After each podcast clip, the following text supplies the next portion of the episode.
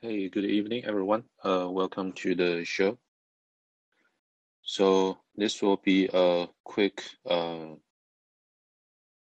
gadget episode, just about the um, state of VR devices that are currently available in the market. Um, welcome to ask any questions during the show or after the show went available, um, either here at Callin or at any other um, podcast platforms.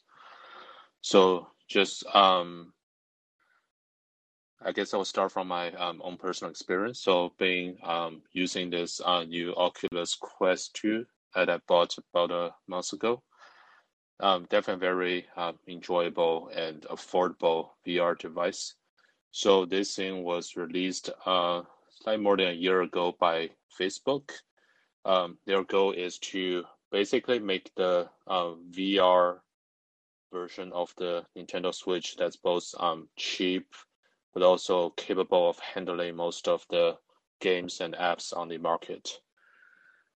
Um, so what's inside this um, Oculus Quest 2 is a XR2 chip developed by um, Qualcomm. So this is Qualcomm's um, grand plan to um, basically, um, you know, establish their business in the um, AR VR market, just like they did in the mobile um, chip market.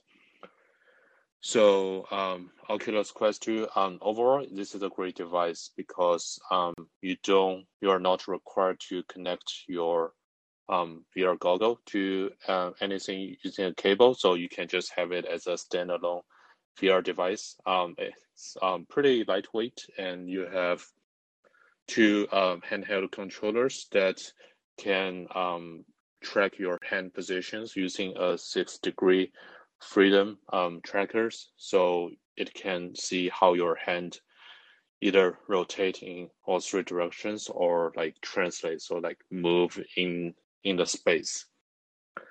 Um, I guess um, besides all the you know good things like you know its price and uh, pretty good um, app store offerings right now, uh, downsides of Oculus Quest 2, I think the biggest one that people are concerned about is just now um, it requires you to um, have a Facebook account and also connect your Facebook account to your device. I think a few years ago, you know, when Oculus was um, either independent or se- semi-independent from the Facebook, um, when they were not so integrated in the Facebook, you know, um, ecosystem, you can just register standalone account to you know explore the VR world offered by Oculus. But now you know everything is tied within the um, Facebook universe, so there could be a lot of potential you know pri- privacy concerns from the customers. So it'd be interesting to just keep watching the market to see how um, Facebook may address um, such issues. So it looks like you know Oculus Quest 2 they are the best selling um, VR device in the past um, two years, I would say, and they are seem to be on track to uh, surpass uh, PlayStation VR pretty soon. And that um, gives us a chance to talk about the next device, which is PlayStation VR. So I think at this point, this could still be the most pop popular VR device offered on the market, although it's um, pretty old um, by today's standards. So just go through a list of the basic specs here. So it was released in 2016. And um, basically, shortly after when um, PlayStation 4 was released, um, it uses a 1080p um, displays for both eyes with an OLED display. Offers a 100 degree um, field of view. Um, so speaking of those, you know, I think two important uh, specs you want to um, definitely check when you purchase a new VR device. The first one is the uh, refresh rate. So that should be pretty familiar to um, people who even just loosely follow the tech news. So um, screen refresh rate basically just means you know how many times the frame in front of you change uh, within a second. So a pretty standard, um, you know, mobile screen. Um, it used to be, you know, 60 hertz just like one year ago, but now seems like, you know, with the release of new um, iPhone Pros and all, all the high-end Android phones, the new standard is maybe 90 or 120 hertz. And pretty much all the new newest um, VR devices, they offer at least a 90 hertz refresh rate except the um, Oculus Quest 2 I just mentioned, that was only um, 72 hertz. But as you can see, they usually just give you above 60 hertz because when you have the screen closer to your eyes compared to just holding a cell phone tablet in, um, in your hand, you need a high refresh rate to give you a more immersive environment. So the first spec is refresh rate, um, definitely the higher the better. And second one is um, field of view. So that's basically saying like you know how wide is the um like the cone in front of your eyes that you can see so i believe oculus quest 2 because you know it's just the most affordable option on the market so to save the cost they just usually have the lowest spec so that's like 90 degrees um it's i i don't think it's a big problem because you know when i test on this device and saw some videos on YouTube as well. Like it definitely gives you a good enough view that you can feel like you are in a pretty immersive um, VR environment. But definitely, um, if you just go more expensive, then you will have usually um, just wider field of view. So it could be you know like 100 degrees as in the PlayStation VR case, or maybe up to like 120 um, degrees. I think in some of the more expensive devices that we'll talk about later. So back to the PlayStation, VR. So as I just mentioned, it's pretty outdated at this point. It's almost uh, five years old. Good news is um, PlayStation or Sony, they just um, released the news earlier this year. I believe it's February 2021 mentioned that they are currently developing a second generation of the PlayStation VR devices, and it should be out um, soon, not as soon as this year, but hopefully in 2022 at some point. So this will be a good companion with the PlayStation um, 5. Um, biggest limitation about PlayStation VR, I guess, it just be at least right now, it only works with um, PlayStation consoles. There are some rumors saying that they might be compatible with PCs in the future, but usually, uh, you know, in this like gadget world, you just shouldn't assume a rumor will be um, true eventually. So that would just be your the limitation that you should consider when you purchase this device. And after we cover the two most affordable options on the market, we can also just take a brief look at some of the more expensive options. So if you just want something that's like one step above the Oculus Quest 2, um, you should look at this device called um, Vive Focus 3. So Vive is the brand, you know, by HTC. And I believe if you follow, you know, VR um, close enough, you know that HTC they are still like one of the most like dominant players in the high-end VR devices world. So um, Vive Focus 3 um, inside it uses the same chip, so it's the Qualcomm Snapdragon XR2, same as um, Oculus Quest 2, but as slightly um, higher end um, hardware um, specifications compared to Quest 2. So a little bit larger RAM, like 8 gigabytes versus um, 6 in Quest 2. And they also have a SD card storage, so you can store extra stuff. And another bigger advantage is the resolution just a little bit higher, so you have um, almost a 5K resolution.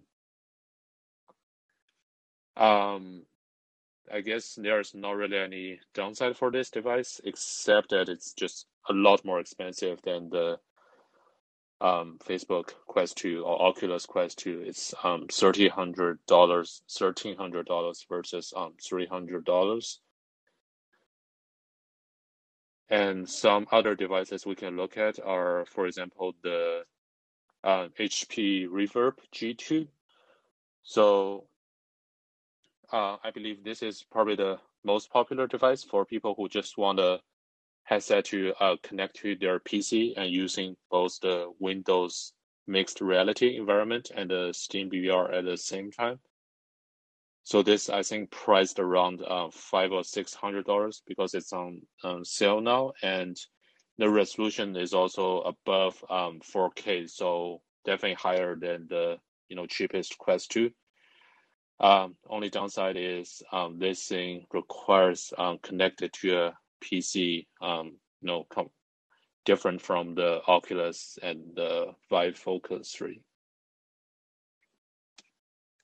And you also have the uh, Vive Pro 2. So this is pretty much um, different version, uh, slightly updated version of the original HTC Vive. Um, so also $1,300.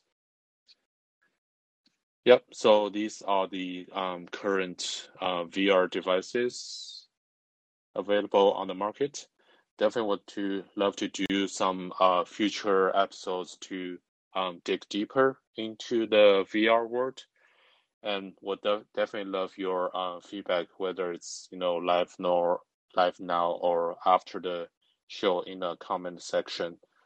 Um, on you know what topics I should um, cover next in the future VR episodes. But now I guess I'll just take some questions. Oh, hey, Roger. Thanks for that uh, quick overview. Um, so I'm Heyman in Toronto. I'm just curious, um, what do you recommend for a sort of like a more multi-platform, um, low-cost device right now at this stage? Because I know that uh, Quest 2, you could actually sideload things, right? But what's the best one in your mind? Like, what do you recommend for people who just want to get into uh, VR initially? Yeah, uh, thank you for the question. Uh, yeah, I think besides just the uh, tag price of these devices, I should also add additional cost. So, you know, for PSVR, you also have the four five hundred dollar cost of a console, and for some of the things that require PC connection, you probably need at least a thousand dollars for um, gaming level PC. But I think Quest 2 is probably the best thing if you want to just try um, VR uh, across all different platforms because you know, first of all, Quest Quest 2 is basically a um, goggle with an Android phone inside. So the Oculus Store um, it should have the widest you know mobile app offering because pretty much anything developed for Android can be pretty easily ported onto the Oculus Store um, easily. And secondly, uh, you can definitely sideload once you enable the development mode on the Oculus Quest.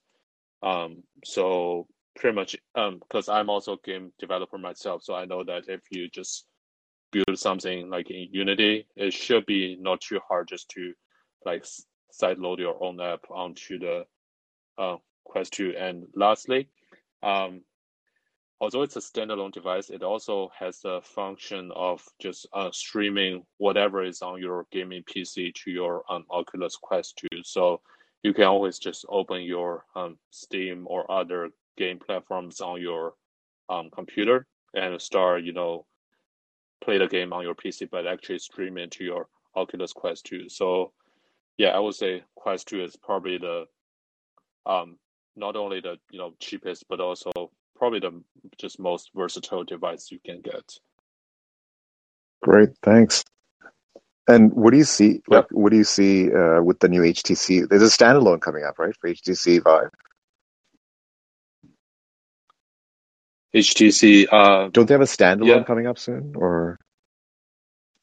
Yeah, good question. Um, I'm I think the Focus 3 I just mentioned, I think it should be a standalone one because it basically you, uses the same um, processor as a Quest 2.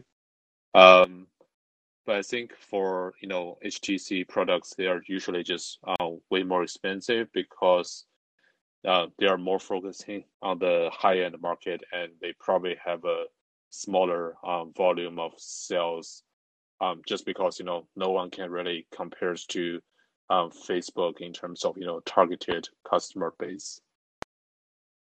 Cool, thanks. And probably it's subsidized heavily too. The Quest, Facebook is probably Yeah, I think you make a good point. I'm just looking at the you know hardware that Oculus using. I feel like they are using the same strategy as you know those um game consoles. They are just selling you the hardware, maybe even at a loss. Um, but they're trying to you know make their money back by through the platform or the um ads in the future. But with like the new you know dynamics in the uh, like anti-tracking um movement, I feel like uh, Facebook definitely needs some time to figure out how to, you know, like profit within the uh, VR world. Yeah. And if you don't mind, one more question. I noticed that you do sometimes you do those shows on uh, Chinese games, right? I noticed that some of the Chinese market has different uh, sort of virtual reality uh, goggles. Like, are they can they be purchased here, or can they even be used with North American products? Yeah, that's a good question. Yeah, actually, I haven't dig too deep into that because, uh, you know, for hardwares, I think, um, yeah, no, like Baidu, they have a branch. It's called like iQIYI. It's their um video business, kind of like the like Chinese version of Netflix. So they've been working on a bunch of uh VR devices, and there's also a new a relatively new company called uh, Pico. They've been doing some really uh, medium high end devices, and they were recently acquired by ByteDance. I think maybe one of the largest, you know, acquisition this year. So um, I'm not sure if they're like officially available for purchase in the United States, but yeah, that's a good suggestion. I think I can definitely do a follow up episode on VR, just like you know, also how it looks like in China and more, you know, wider maybe in the international market. Yeah, thank you for yeah. Look forward to that. Thanks a lot again, Roger. Yeah, thank you. All right. Um, yeah, I think I will just end this um, episode soon. So if you have any more suggestions or comments, uh, feel free to um, comment on this episode later, or you can DM me inside the Callin app or through my Twitter. Uh, that's all. Yeah, thank you for your time. Hope you, you guys all have a good night.